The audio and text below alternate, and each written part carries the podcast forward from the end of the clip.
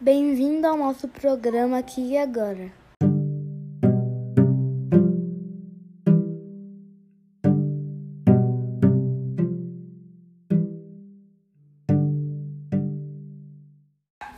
Hoje trazemos notícias do Brasil e do mundo.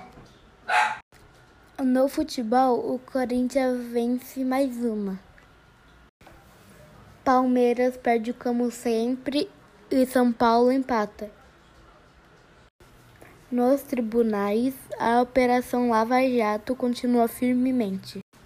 Presidente Bolsonaro dá mais uma alegação polêmica. Na área de saúde, cai os leitos no, na UTI.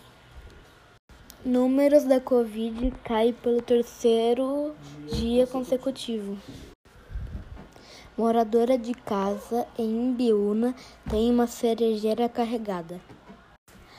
Agora são 11 horas e 15 minutos e essas são as notícias de São Paulo.